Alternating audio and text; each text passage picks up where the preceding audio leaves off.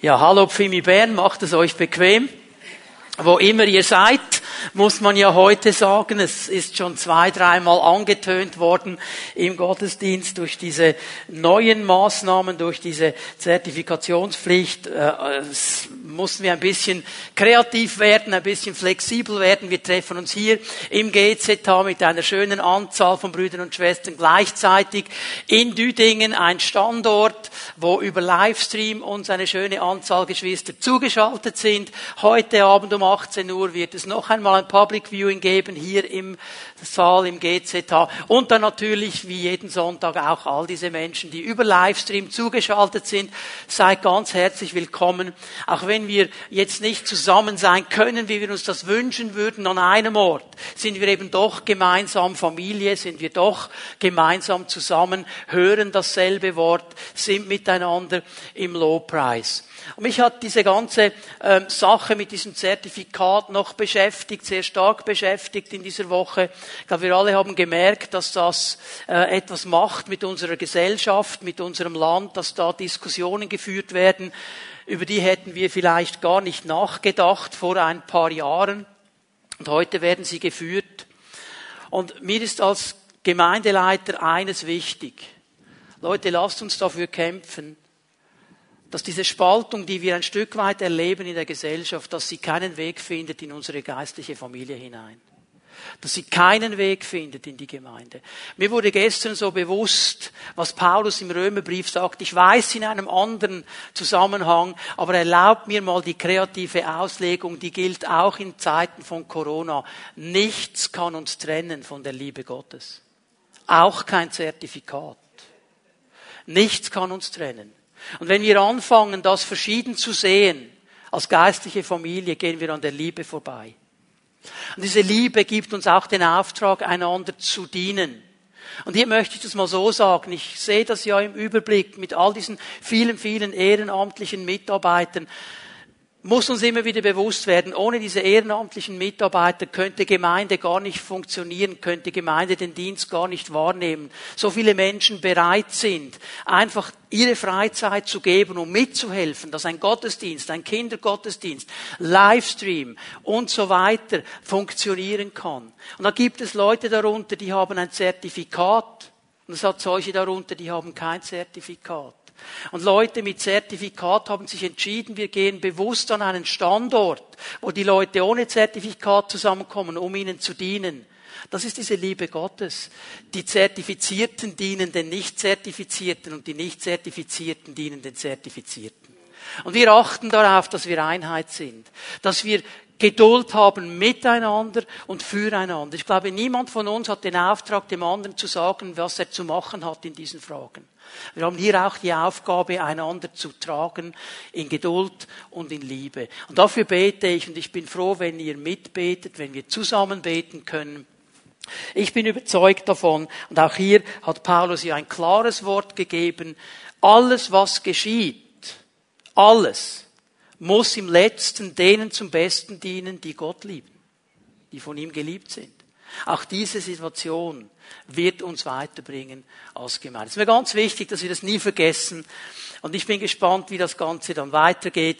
Aber euch gesagt, wir halten euch auf dem Laufenden. Wir haben jetzt mal bis nach den Herbstferien des Kantons Bern gesagt, wir wollen mal in diese Richtung weitergehen. Achtet auf die sozialen Medien. Es gibt sicher wieder einen Update-Tag, wenn etwas geändert wird. Wir wollen hier einfach dranbleiben. Und noch etwas in eigener Sache. Barbara und ich werden ab nächsten Samstag Ferien haben, werden einige Zeit in der Schweiz sein, dann zusammen mit 40 Pfimianern noch eine Woche in der Toskana und dann ab 11., glaube ich, 12. Äh, Oktober wieder hier sein.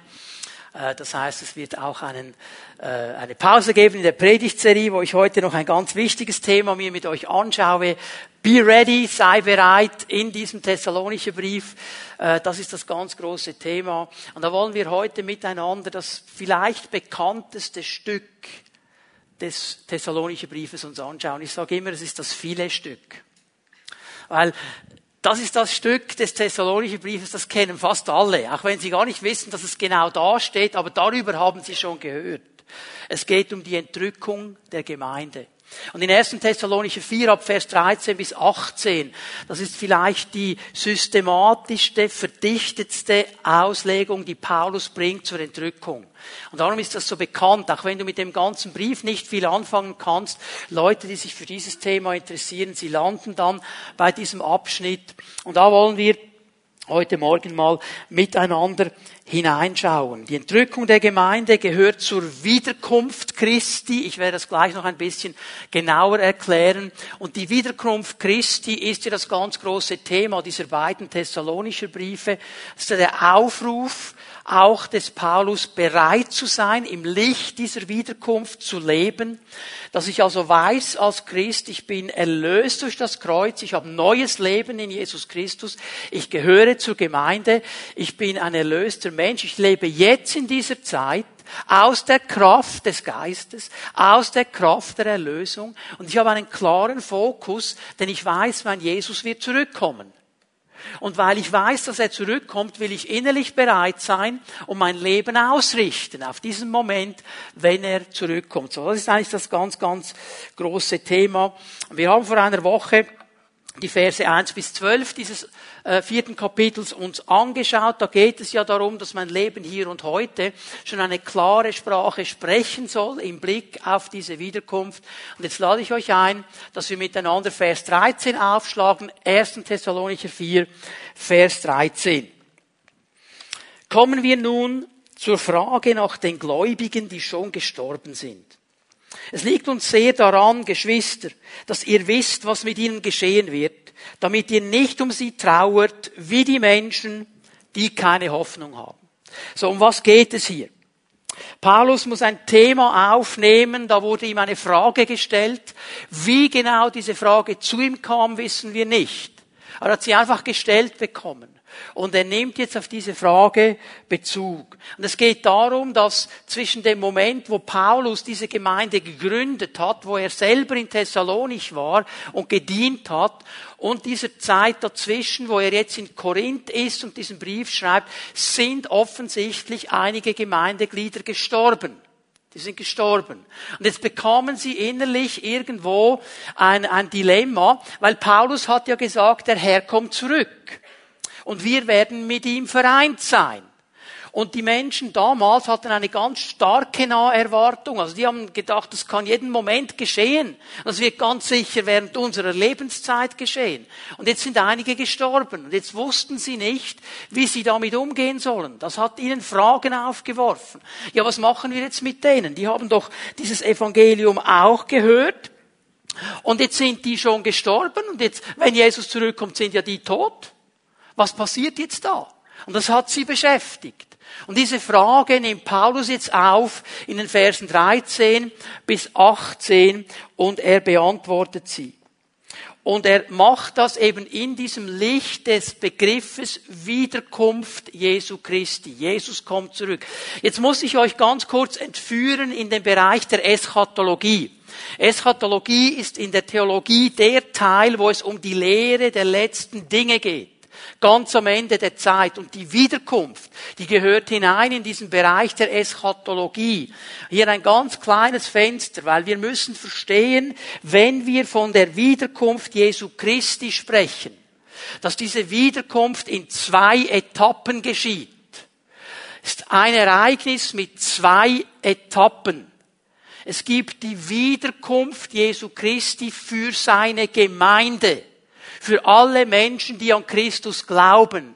Wir nennen das die Entrückung. Darüber spricht er hier in den Versen 13 bis 18. Das werden wir uns dann ganz genau anschauen. Die Entrückung der Gemeinde ist die erste Etappe der Wiederkunft Jesu Christi. Und dann gibt es aber eben eine zweite Etappe der Wiederkunft. Und das ist der Moment, wo Jesus auf dem Ölberg in Jerusalem, das ist geografisch ganz genau definiert in der Schrift, mit seinen Füßen auf diesen Ölberg kommen wird. Das wird sichtbar sein für die ganze Welt. Dann wird er sichtbar für die ganze Welt. Jetzt überleg nicht zu lange, wie er das macht. Das ist seine Sache. Aber wenn er sagt, es ist sichtbar für die ganze Welt, dann ist es sichtbar für die ganze Welt. Das werden alle merken. Und das ist dann seine Wiederkunft für die Welt und dann im Anschluss wird er sein tausendjähriges Friedensreich auf dieser Erde aufbauen, wo er dann als König in Jerusalem regieren wird. Das ist übrigens Inhalt, prophetischer Inhalt dieses Liedes, das wir gesungen haben. Komm, lass uns ausziehen. Dann werden alle Nationen sagen, wir ziehen aus nach Jerusalem, wo Jesus regiert, wo er auf seinem Thron sitzt. Wir wollen sein Wort hören. Wir wollen seine Weisung hören. Wir wollen bereit sein für das, was er uns sagt. Ich gebe euch hier zwei Bibelstellen, ohne sie groß zu kommentieren. Zacharia 14, Vers 4. Zacharia 14, Vers 4. Prophet Zacharia sieht diesen Moment. Er sagt, an jenem Tag treten seine Füße auf den Ölberg, der gegenüber von Jerusalem liegt, im Osten. Der Ölberg spaltet sich von seiner Mitte her nach Osten und nach Westen, ein sehr weites Tal, und die eine Hälfte des Berges weicht nach Norden und seine andere Hälfte nach Süden. Also in diesem Moment wird Jesus zurückkommen, sichtbar für alle. Seine Füße werden auf dem Ölberg auftreten, der Ölberg wird gespalten werden. Wird ein gewaltiger Moment sein. Und die Offenbarung, das letzte Buch der Bibel, ich gebe euch hier Offenbarung 1, Vers 7, nimmt Bezug auf diesen Moment. Übrigens, die Offenbarung ist das Buch im Neuen Testament mit den meisten Zitaten aus dem Alten Testament. Die Offenbarung ist ganz stark verwoben mit dem Alten Testament, mit all diesen Prophetien. Und hier in Offenbarung 1, Vers 7 sagt Johannes, und er, Jesus, wird wiederkommen. Auf den Wolken wird er kommen und alle werden ihn sehen, auch die, die ihn durchbohrt haben. Sein Anblick wird alle Völker der Erde in Schrecken und Trauer versetzen. Ja, Amen, so wird es sein. Warum in Schrecken und Trauer? Weil dann in diesem Moment alle, die noch am Leben sind, merken, das ist dieser Jesus, den wir ein Leben lang nicht wollten. Den wir abgelehnt haben. Den wir gekreuzigt haben. In diesem Moment wird es klar sein und in diesem Moment gibt es keine Diskussionen mehr, wer der Chef ist. Dann ist alles klar. Es wird ein gewaltiger Moment sein. Und wir, ich sage nur mal schon, eine kleine Preview kommt am Ende meiner Botschaft. Wir werden diesen Moment von einer Loge aussehen von einer Spezialloge, werde ich euch dann nachher genau erklären. So. Und jetzt spricht er über diesen ersten Teil der Wiederkunft. Er spricht über die Entrückung in den Versen 13 bis 18, 1. Thessalonicher 4, und er betont fünf wichtige Punkte, die werde ich euch zeigen aus diesen Versen. Fünf wichtige Punkte. Das erste, was er klar macht, ist, es geht hier um eine Offenbarung. Paulus will Offenbarung geben. Paulus will öffnen, er will Verständnis öffnen, er will Sichtweise öffnen. Vers 13, wir lesen den noch einmal, da geht es eben um diese Offenbarung. Kommen wir nun zur Frage nach den Gläubigen, die schon gestorben sind. Es liegt uns sehr daran, Geschwister, dass ihr wisst, was mit ihnen geschehen wird. Also hier geht es darum, dass Paulus sagt, ich will, dass ihr wisst, was passiert. Ihr sollt hier nicht in einer Unsicherheit sein. Ihr sollt eine Klarheit haben. Ich gebe euch jetzt Offenbarung. Ich beantworte euch diese Frage und dann werdet ihr wissen, was mit ihnen geschieht. Damit, warum macht er das? Damit ihr nicht um sie trauert, wie die Menschen, die keine Hoffnung haben. Und jetzt eigentlich müsste man äh, übersetzen wie die anderen, wie die, die draußen sind. Exo draußen, die haben das nicht. Also all die anderen Leute, die nicht zur Gemeinde gehören, die haben diesen Moment nicht, wie ihr ihn habt. Jetzt müssen wir wissen, warum betont das Paulus so stark. Es ist interessant, wie der Herr manchmal die Dinge dann zusammenbringt. In Thessaloniki, dem heutigen Thessalonich, wird eine U-Bahn gebaut. Die wollen eine U-Bahn bauen. Und durch diese Grabungen wurden ganz, ganz viele alte Gräber entdeckt und alte Grabinschriften. All diese Leute, ich habe euch gesagt, Thessalonich war eine multikulturelle Stadt. Es gab Römer, es gab Griechen, es gab Juden, es gab so diese ganze Mischung, wie wir sie auch kennen. Und wenn du dir einen Grabstein ja anschaust, dann siehst du etwas vom Groove, vom, vom Feeling, der damals war. Und man merkt, all diese Gräber, da hatten die Leute keine Hoffnung. Die waren geprägt von Philosophen, die waren geprägt von irgendwelchen Dingen, aber nicht von der Hoffnung des Evangeliums. Ich gebe euch mal zwei Beispiele. Catullus ist ein römisch griechischer Philosoph, der war sehr bekannt in Thessalonich. Er wurde mal gefragt, wie läuft das ganz genau, Leben, Sterben und so weiter. Seine Antwort war die, sobald unser kurzer Tag vorüber ist, schlafen wir eine ewige Nacht. Finito. Geht nichts darüber hinaus. Punkt. Das hat die Leute geprägt. Oder dann hat man gefunden auf einem Grabstein, wenn jemand gestorben ist, gibt es keine Auferstehung. Finito. Das war die Philosophie. Und jetzt sind diese Leute gestorben. Und die haben schon gewusst, ja, Paulus hat doch mal was gesagt, aber jetzt sind die tot. Und die waren so geprägt, und es zeigt uns etwas. Wir können noch so viel Wort Gottes haben und noch so viel gehört haben. Die Gesellschaft um uns herum prägt uns eben doch. Es prägt uns eben doch. Wir können uns hier nicht einfach rausnehmen. Und auch die Thessalonicher, die waren da drin. Und jetzt in diesem Moment, also eine Sache, wenn du über diese Dinge sprichst und es betrifft dich nicht. Aber wenn es dich dann betrifft, wenn es vielleicht dein Ehemann ist, dein Vater, deine Mutter, dein Kind, das schon gestorben ist in Christus, ja, und jetzt, was ist jetzt los? Dann fängt es an, dich zu betreffen. Und Paulus nimmt es auf. In Vers 15 noch einmal, ganz am Anfang nur, außerdem können wir euch unter Berufung auf ein Wort des Herrn versichern. Also was er jetzt sagt, sagt er, ist eine Offenbarung Gottes, ist eine Offenbarung des Herrn. Ist nicht meine Idee. Ist nicht irgendwo so die frommen Trostworte des Apostels, der ein Lieber sein will. Das kommt direkt vom Herrn. Das habe ich vom Herrn. Also was wir hier zu diesem Thema wissen sollen, ist uns geoffenbart. Das ist ganz wichtig. Und jetzt weiß ich nicht, wie viele Predigten du schon über die Entrückung gehört hast. Und was die Schlagseite war. Man kann mit der Entrückung ganz viel machen. Man kann auch Angst schüren. Man kann unter Druck setzen. Aber ich glaube, wenn wir die Bibel balanciert auslegen, dann darf die Lehre der Entrückung nur zwei Dinge hervorbringen. Paulus hat sie schon gesagt im Vers 13. Trost und Hoffnung. Trost und Hoffnung.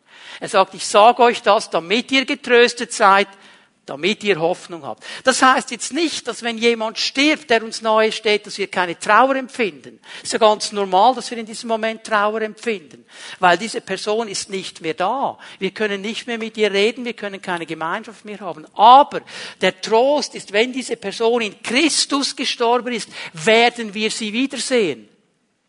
Wir werden wieder zusammen sein mit ihr. Es ist eine Trennung auf Zeit. Das ist dieser große Trost und das ist unsere Hoffnung, dass es dann, wenn Jesus kommt, diese Zusammenführung geben wird, wenn Menschen in Christus gestorben sind. Das zweite, was er betont, ist eben diese Wiederkunft in den Versen 14 und 15. Nun sagt Paulus, Vers 14 wir, 14, wir glauben doch, dass Jesus für uns gestorben ist und dass er auch verstanden ist. Dann wird Gott aber auch dafür sorgen, dass die, die im Vertrauen auf Jesus gestorben sind, mit dabei sein werden, wenn Jesus in seiner Herrlichkeit wiederkommt. Hier geht es jetzt um diese Wiederkunft. Und Paulus verweist auf etwas, was sie glauben. Hast du das gesehen am Anfang des Verses 14? Er sagt hier ganz klar, wir glauben doch, dass Jesus für uns gestorben ist, dass er auferstanden ist. Er kann einen Rückschluss nehmen auf seinen Dienst, auf seine Zeit in Thessalonich, auf die Grundlage des Evangeliums. Er sagt, ich habe euch gesagt, Jesus ist auferstanden. Und nur weil er auferstanden ist, haben wir ein neues Leben. Und weil er auferstanden ist, werden wir auferstehen, wenn die Zeit dann kommt. Er kann auf das Rückschluss nehmen. Ihr glaubt das doch. Geht nicht von eurem Glauben weg. Und jetzt merken wir eine zweite Dynamik, die auch heute noch geschieht. Die Kultur, die Gesellschaft um uns herum stellt oft in Frage, was wir glauben kommt mit etwas ganz anderem und es kann dazu führen, dass unser Glaube schwach wird. Darum muss es sagen, Leute, ihr glaubt das doch. Hallo, ihr wisst doch, um was es geht. Lasst euch doch nicht so schnell ins Boxhorn jagen. Bleibt doch dran. Das ist doch Grundbotschaft des Evangeliums. Lasst euch doch nicht so schnell durcheinander bringen. Außerdem können wir euch unter Berufung auf ein Wort des Herrn versichern, das haben wir schon gesehen, dass sie uns gegenüber, soweit wir bei der Wiederkunft des Herrn noch am Leben sind, in keiner Weise benachteiligt sein werden. Also, Leute, ihr müsst keine Angst haben. Die haben keinen Nachteil. Und was ich euch hier sage, was ich euch hier weitergebe, ich tue es in der Autorität Jesu. Es ist ein Wort des Herrn. Es geht darum, dass er das gesagt hat und dass er das einlösen wird. Und was mir gefällt, ist, dass Paulus ganz klar verstanden hat, dass er nur ein Diener des Wortes Gottes ist. Dass er nur ein Verwalter ist der Wahrheit Gottes. Dass er auch nichts dazu tun kann, dass das geschieht. Er kann nur das Wort Gottes weitergeben. Aber wenn es das Wort Gottes ist, kann er das mit Autorität tun, weil er weiß, das wird so geschehen und es wird genau so geschehen. Und das hilft ihm auch. Und ich glaube, das ist immer die Aufgabe, wenn wir irgendwo Zeugnis geben, wenn wir irgendwo Wort Gottes weitergeben. Es ist nie unsere Aufgabe, das einzulösen, was Gott verheißen hat. Aber wir dürfen es mit Autorität sagen. Es einzulösen ist Gottes Sache. Und da vertrauen wir ihm. Aber das sollten wir viel, viel mehr tun. Einfach das, was Gott sagt, weitergeben. Ich gehe einen Punkt weiter. Ich muss jetzt zwei Punkte zusammennehmen. Ähm, es sind die Punkte Auferstehung und Entrückung. Auferstehung und Entrückung. Warum nehme ich die zusammen? Ich werde es gleich merken. Es sind die Verse 16 für das Thema Auferstehung und 17 für das Thema Entrückung. Aber jetzt merkt ihr, dass Paulus in diesen beiden Versen, auch wenn sie geteilt sind, einen Ablauf gibt, einen wichtigen Ablauf. Ich möchte, dass wir den verstehen und einordnen. Ich lese mal Vers 16. Der Herr selbst wird vom Himmel herabkommen ein lauter Befehl wird ertönen und auch die Stimme eines Engelsfürsten und der Schall der Posaune Gottes werden zu hören sein. Daraufhin werden zuerst die Menschen auferstehen, die im Glauben an Christus gestorben sind. Das war Vers 16 jetzt. Paulus zeigt in Vers 16 und 17, weil das geht dann in 17 weiter, zeigt er uns, genau chronologisch, was geschehen wird in diesem Moment, wenn Jesus für seine Gemeinde zurückkommt. In diesem Moment der Entrückung. Und ich muss es zusammennehmen unter diesen beiden Begriffen Auferstehung und Entrückung, weil es geschieht eben beides. Je nachdem, in welchem Zustand du dann in diesem Moment bist. Okay? Also, um was geht es hier? Ich nehme das mal zusammen. Seht mal, das Setting wird mal hineingenommen in den Himmel. Okay? Also jetzt erklärt er uns mal, was geschieht im Himmel. Und im Himmel wird es einen Moment geben, und der beginnt mal mit einem lauten Befehl. Irgendwann in der Zeit. Niemand von uns kann das ausrechnen. Niemand von uns kann das wissen. Irgendwann gibt es einen Moment, wo Gott der Vater sagt, jetzt geht die Sache los. Und dann beginnt es im Himmel, im Thronsaal Gottes zuerst einmal mit einem lauten Befehl. Dieses Wort im Griechen ist ganz interessant. Es ist eigentlich ein Befehlsruf. Es ist ein Kampfschrei. Also nicht irgendwie so, ja, kannst jetzt gehen. Sondern da geht was los im Himmel. Und es ist ein Kampfschrei auf. Jetzt kommt der Moment auf den Gemeinde Jesu wartet, seit es Paulus gibt, seit es Gemeinde gibt. Jetzt kommt der Moment. Und es ist ein Befehl Gottes und ein Kampfschrei. Jetzt geht's aber los. Gleichzeitig, also die, die drei Dinge, die ich euch sage, die geschehen gleichzeitig.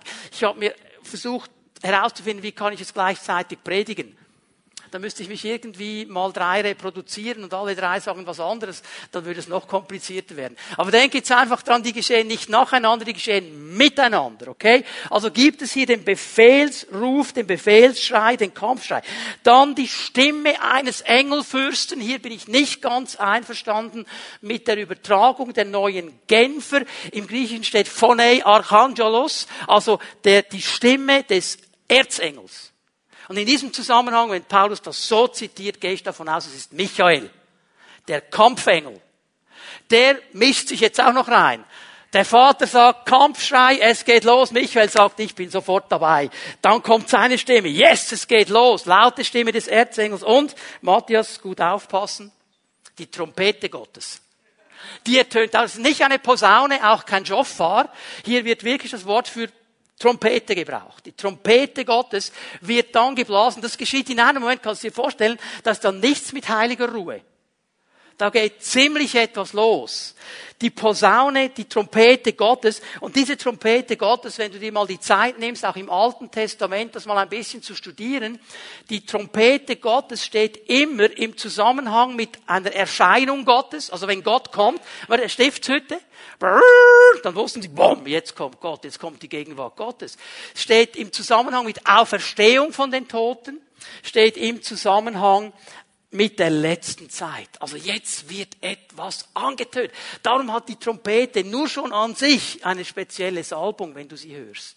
Habt ihr euch mal überlegt, warum, die, warum das Militär Trompeten hat? Wir hätten auch Flöten nehmen können. Oder Triangel. Oder, warum haben sie Trompete? Da geschieht, da, die, die, die Trompete ist ein spezielles Instrument. Und wenn der Matthias sie spielt, ist sie noch gesalbter. So. Also diese drei Dinge geschehen miteinander. Das Denkmal. Lauter Befehlsruf, Kampfschrei. Erzengel Michael mischt sich drein, die Trompete Gottes und dann steht Jesus auf. Und er wartet. Denk mal das Bild. Jesus wartet seit 2000 Jahren ein bisschen mehr auf diesen Moment.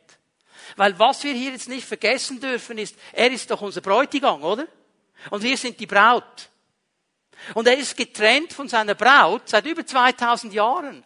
Ich weiß nicht, ob ihr euch noch erinnern könnt, vor eurer Hochzeit. Ich konnte nicht mehr warten, bis dieser 7. Oktober endlich kommt. Ich habe gewartet und gewartet, es ging nicht schneller.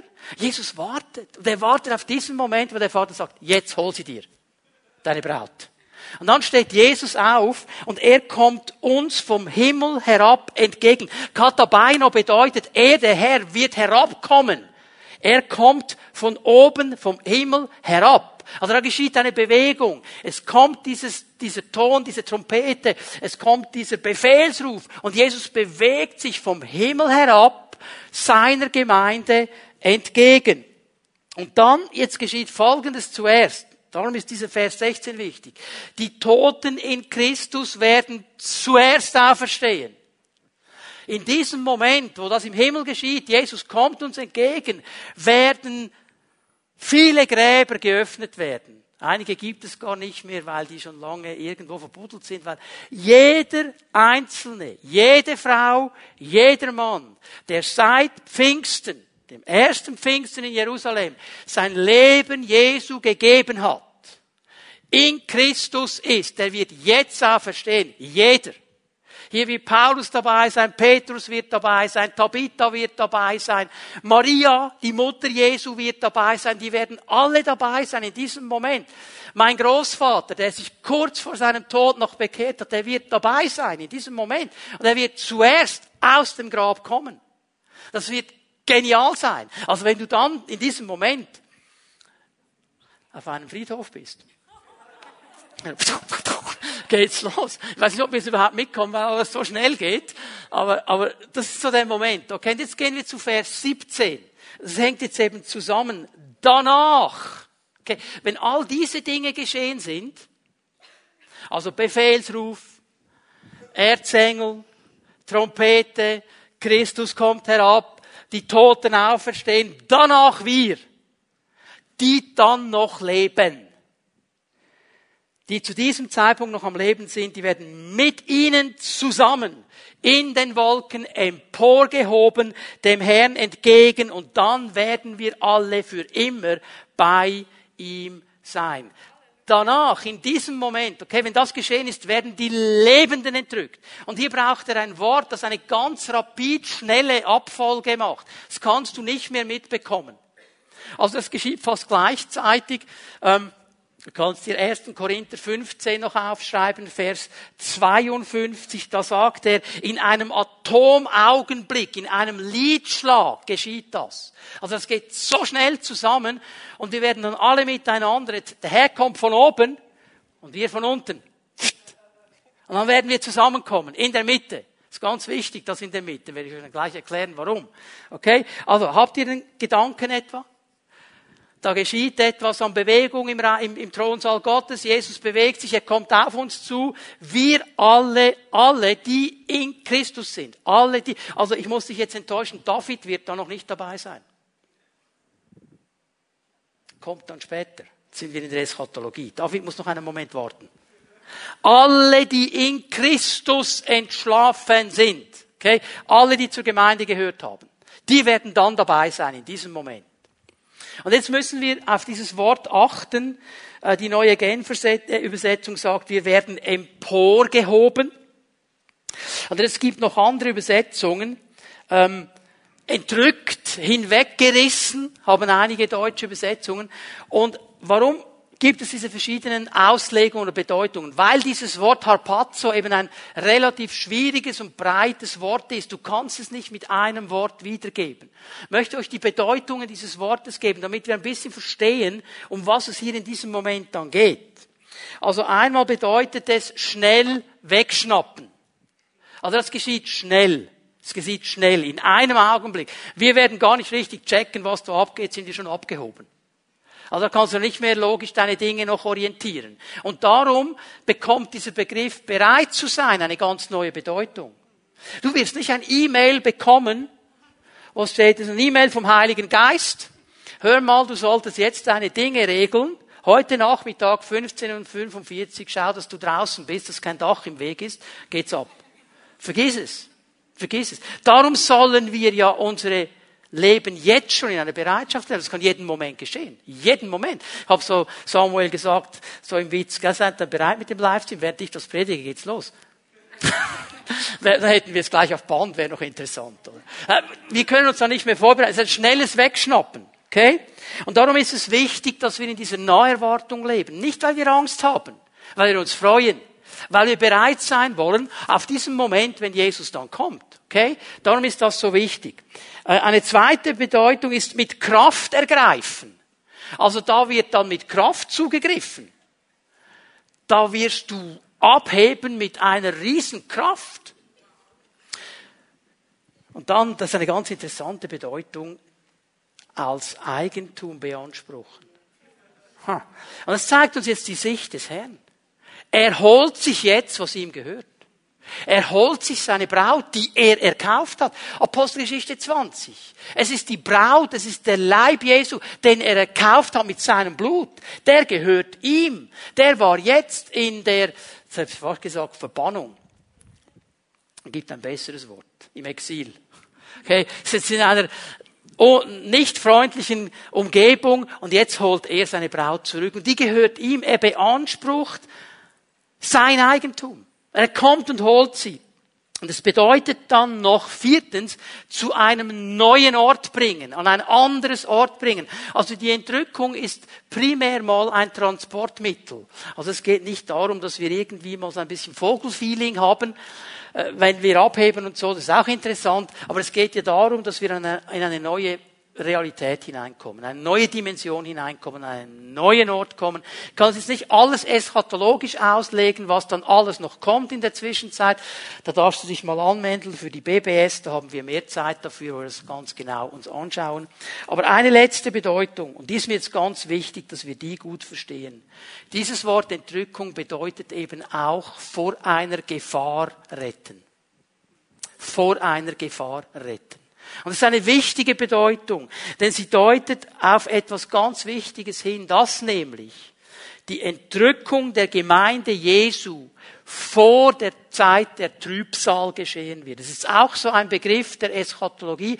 Die Zeit der Trübsal, man geht in der Theologie davon aus, das sind sieben Jahre, wo dann im sprichwörtlichen, nicht nur im sprichwörtlichen, im wörtlichen Sinne des Wortes die Hölle losbricht über diese Welt. Und die Gemeinde wird weg sein in diesem Moment. Wo all diese Plagen kommen, wo all diese Dinge kommen, die in der Offenbarung beschrieben sind, wird die Gemeinde nicht mehr da sein. Und ich möchte das nicht einfach nur anhand dieser Wortbedeutung erklären, sondern euch ein bisschen hier einen Rahmen geben, weil es ist eine Frage, die die Gemeinde Jesu immer wieder beschäftigt. Wann soll das genau geschehen? Wo werden wir noch durchgehen? Wo stehen wir einigermaßen drin? Ich möchte einige Bibelstellen euch zeigen und euch hier einen Rahmen geben, der uns hilft und denkt daran, wenn wir Paulus beim Wort nehmen, dann müsste auch das jetzt Trost und Hoffnung sein. Nichts anderes. Warum glaube ich, dass wir vor der Zeit der Trübsal entrückt werden? Römer 5, Vers 9. Das ist eine ganz wichtige Aussage. Deshalb kann es jetzt nachdem wir aufgrund seines Blutes für gerecht erklärt worden sind, keine Frage mehr sein, dass wir durch ihn vor dem kommenden Zorn Gottes gerettet werden. Er sagt, da wird noch was kommen. Der Zorn Gottes wird kommen. Und wir sind jetzt schon gerettet vor diesem Zorn Gottes. Wir werden den nicht erleben. Und interessanterweise, wenn du in die Offenbarung hineingehst, kannst du die Stelle aufschreiben, Offenbarung 6, Vers 16, ist im Zusammenhang mit den ersten Gerichten, die kommen in dieser Zeit, der Trübsal. Und Johannes fasst sie zusammen als der Zorn des Lammes.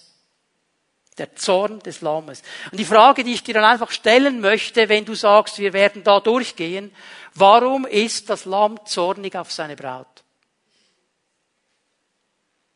Warum ist das Lamm zornig auf die Braut, die es mit dem Blut des Lammes erkauft hat? Für die er das Zorngericht Gottes getragen hat. Für die er die Trennung vom Vater getragen hat. Warum sollte er zornig sein? Auf sein Lamm. Äh, auf seine Braut, Entschuldigung. Geht mir nicht mehr auf. Offenbarung 4, Vers 1. Ich kann das nur ganz kurz machen. Offenbarung 4, Vers 1. Danach wurde mir, also Johannes spricht hier, etwas anderes gezeigt.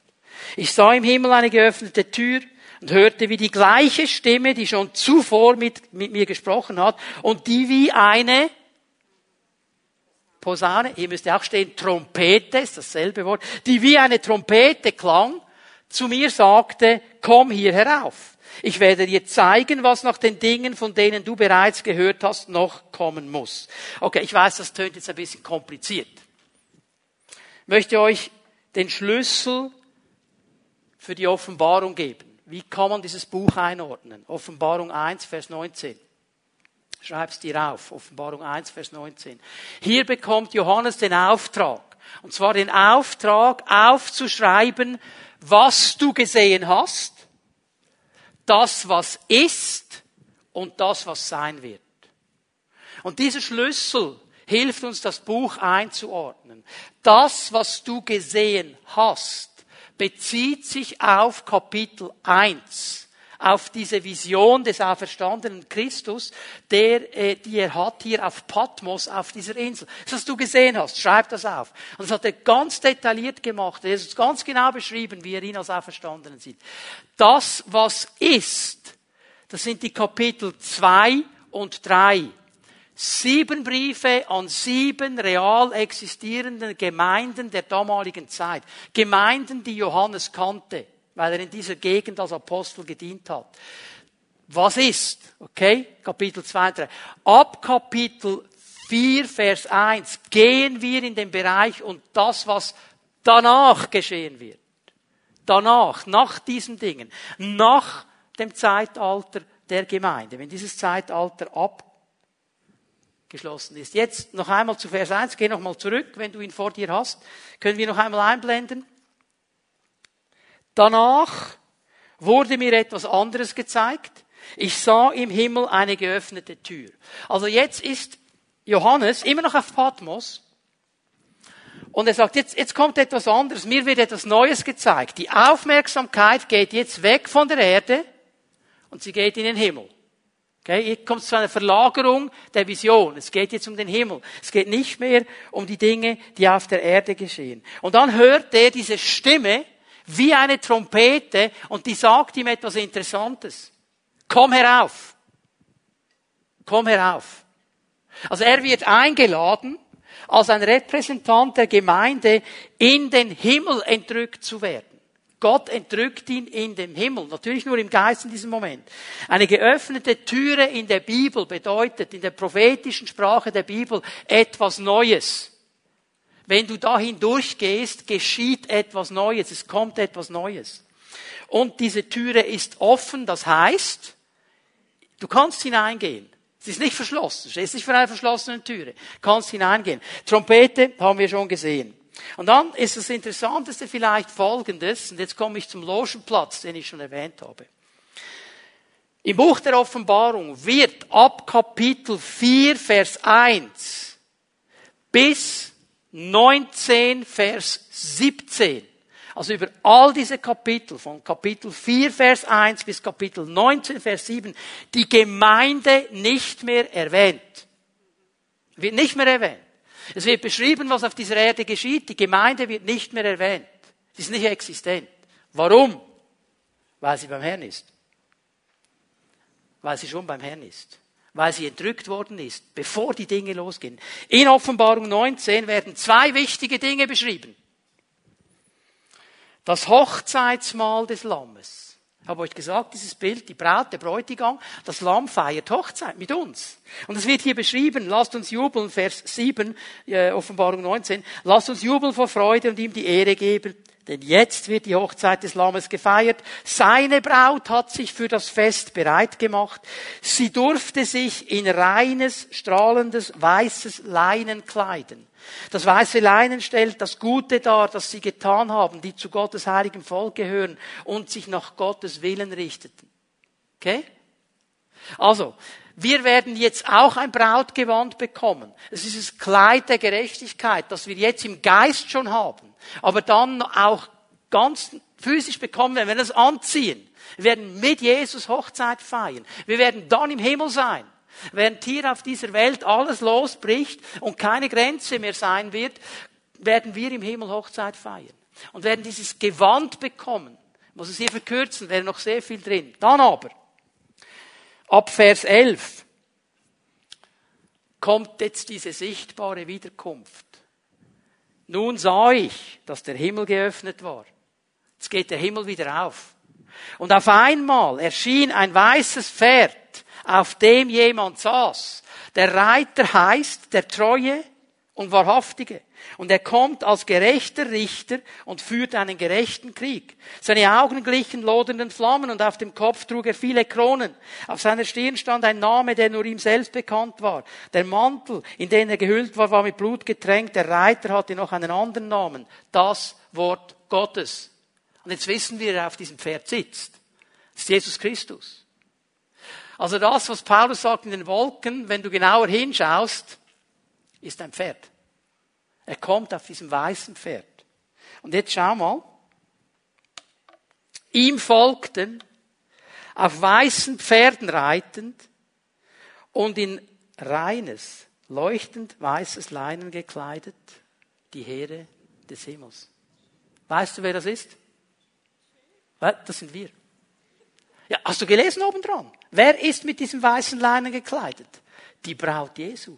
Wir werden mitreiten. Also wir werden den Logenplatz haben. Es muss nicht Reitstunden nehmen.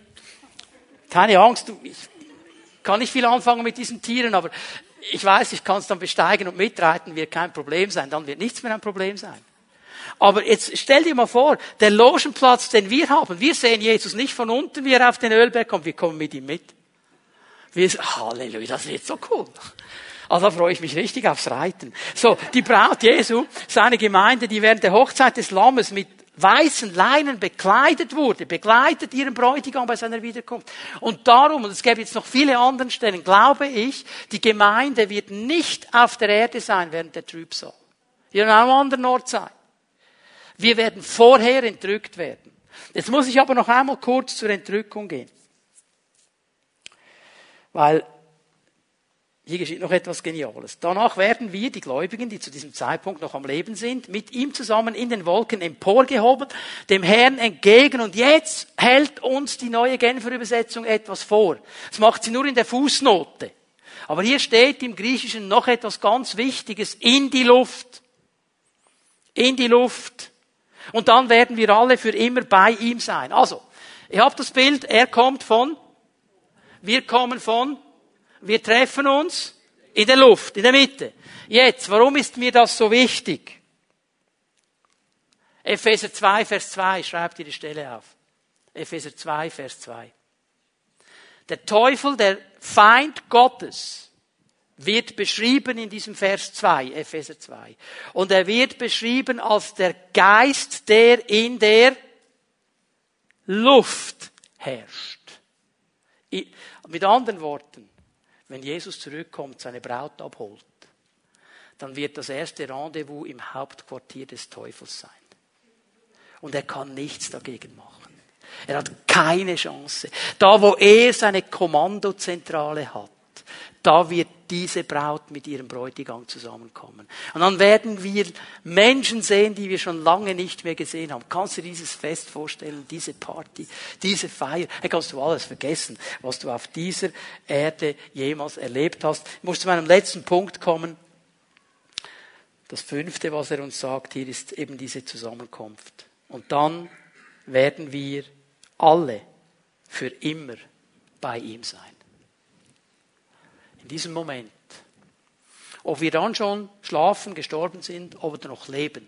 Wann immer dieser Moment ist, dass Jesus zurückkommt für seine Braut, für seine Gemeinde, von diesem Moment an wird es nie mehr eine Trennung geben. Wir werden immer mit ihm sein. Wir gehen hinein in eine geniale Realität. Das, was wir uns alle jetzt schon wünschen, das wird für alle Ewigkeit so sein. Wir werden immer bei ihm sein. Und weißt du was? All unsere Lieben, die uns schon vorausgegangen sind, die werden auch dabei sein, wenn sie in Christus gestorben sind. Und dann wird einfach diese Gemeinschaft miteinander und mit ihm in diese Dimension hineinkommen, die Gott von Anfang an gesehen hat. Und darum kann die Bibel das ja so schön beschreiben, keine Tränen mehr, keine Trauer, keine Schmerzen. Das wird aufgelöst sein. Wir werden mit dem Herrn sein. Und darum kann Paulus sagen, tröstet euch gegenseitig mit dieser Gewissheit. Tröstet euch. Liebe Thessalonicher, ihr müsst keine Angst haben. Liebe Pfimi Benny, du musst keine Angst haben. Wenn dein Vater, deine Mutter, deine Geschwister, was auch immer schon gestorben sind, schon im Herrn gestorben sind, musst keine Angst haben, die werden nicht zu kurz kommen. Der Herr hat das alles im Griff. Und das ist immer etwas vom Genialsten, wenn uns das bewusst wird. Auch wenn wir hier in dieser Zeit durch Täler gehen, Täler der Todesschatten, auch wenn wir Verluste haben, auch wenn nicht alles so ist, wie wir uns das wünschen werden, weil wir in einer gefallenen Welt leben, weil der Tod immer noch einen Stachel hat.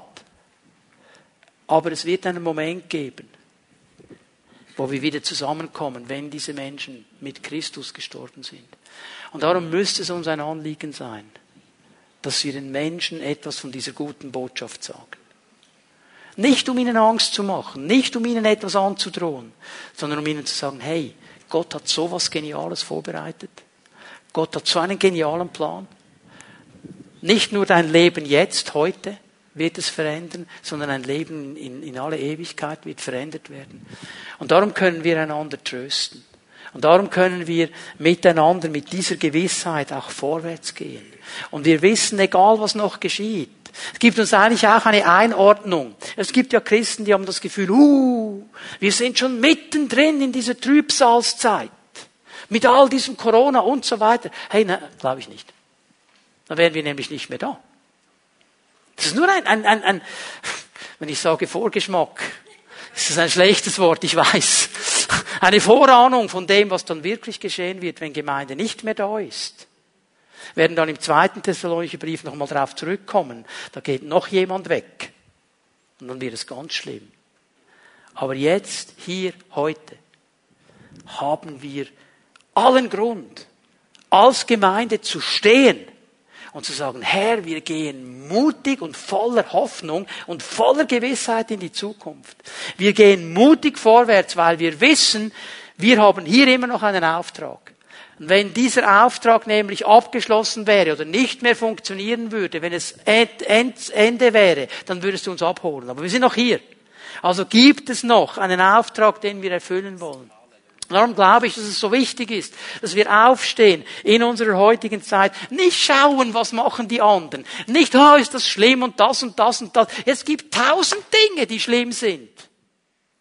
Aber der Herr ist immer noch der Chef, oder? Letzte Woche hatten wir eine, äh, ein Treffen der Pastoren der SPM, das ein bisschen reduziert werden musste, weil es äh, wegen diesem Zertifikat nicht möglich war, dass alle kommen konnten. Äh, und da kam ein, ein Referent aus Deutschland. Und er hat ein bisschen mitbekommen, wir Schweizer sind ja auch schon gut, wenn es darum geht zu klönen, oder? Aber was nicht gut ist und so weiter, oder?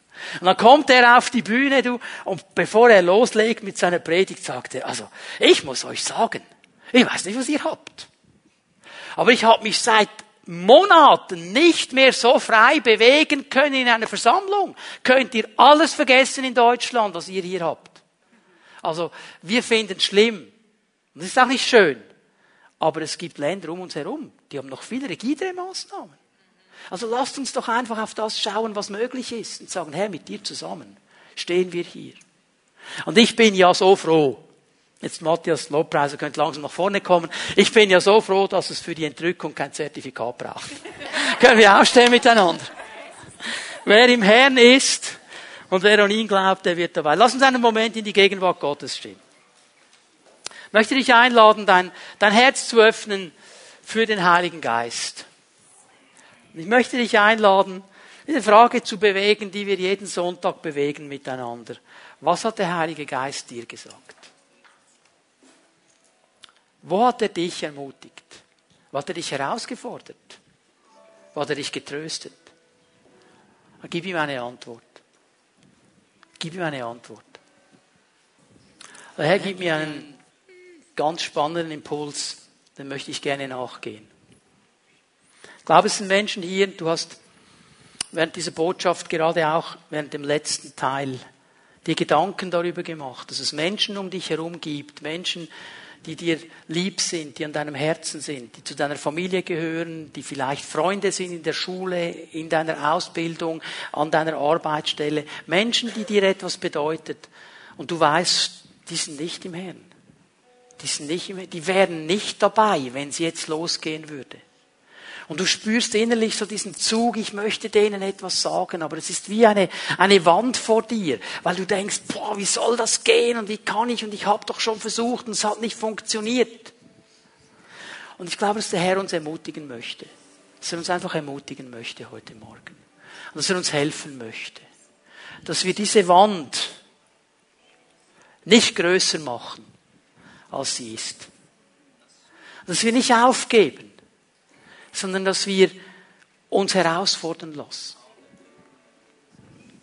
Und ich möchte das so machen heute Morgen, wenn, wenn du jetzt jemand auf deinem Herzen hast und du sagst, diese Person, es bewegt mich, es hat mich schon bewegt während der Botschaft, ich würde mir so wünschen, dass ich einen Weg finde, nicht gewürgt, nicht gedrückt, wo ich ihm sagen kann, was mich beschäftigt. Ich möchte für dich beten möchte für dich beten, dass der Herr dir einen Segen schenkt. Dass der Herr dir Türen öffnet. Dass der Herr dir Worte in den Mund legt, an die du vielleicht nicht gedacht hättest. Und dass er öffnet, dass wir diesen Menschen diese wichtige Botschaft weitergeben können. Dass er uns bereit macht auf diese Momente. Darf ich euch einladen, ich möchte euch einladen, bitte, wenn, wenn dich das angeht, wenn du jetzt einen klaren Namen hast, komm doch bitte gleich hier nach vorne. Komm gleich jetzt und stell dich hier auf. Und dann möchte ich einfach beten, dass der Herr einen Segen schenkt. Und ich möchte dich einladen, wenn du die Freiheit dazu hast, deine Hände auszustrecken zum Herrn. Und ich möchte jetzt einfach beten, der Herr weiß, welche Person das ist oder welche Personen. Er weiß, was dich beschäftigt, was dich vielleicht auch zurückhält. Ich möchte einfach beten, dass Segen Gottes jetzt kommt. Herr, danke, dass wir vor dir stehen dürfen. Wir danken dir für die lebendige Hoffnung, die du in unsere Leben hineingelegt hast.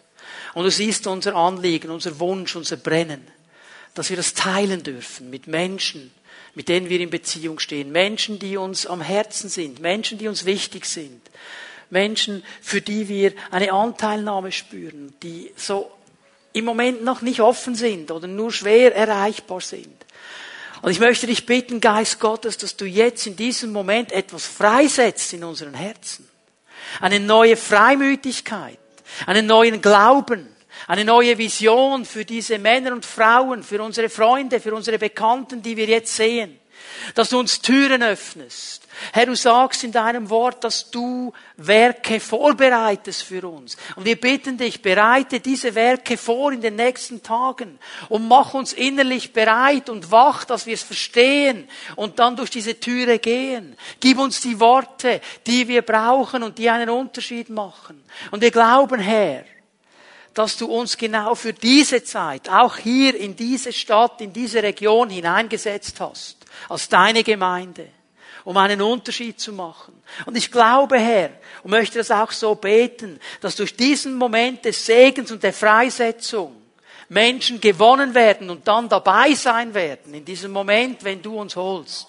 Wir danken dir dafür. Wir danken dir für Familienangehörige, die einmal mit dir unterwegs waren, für Kinder, für Ehepartner, die irgendwo aufgegeben haben auf dem Weg. Wir sagen im Namen Jesu, wir fordern sie zurück. Geist Gottes, bewege ihre Herzen. Zeig ihnen, was es heißt, mit dir zu leben. Wir wollen nicht einfach tatenlos zuschauen, sagen, Herr, wir kämpfen im Gebet für diese Menschen. Und ich danke dir, Herr, dass du jetzt in diesem Moment etwas freisetzt in jedem Einzelnen von uns. In Jesu Namen. Amen.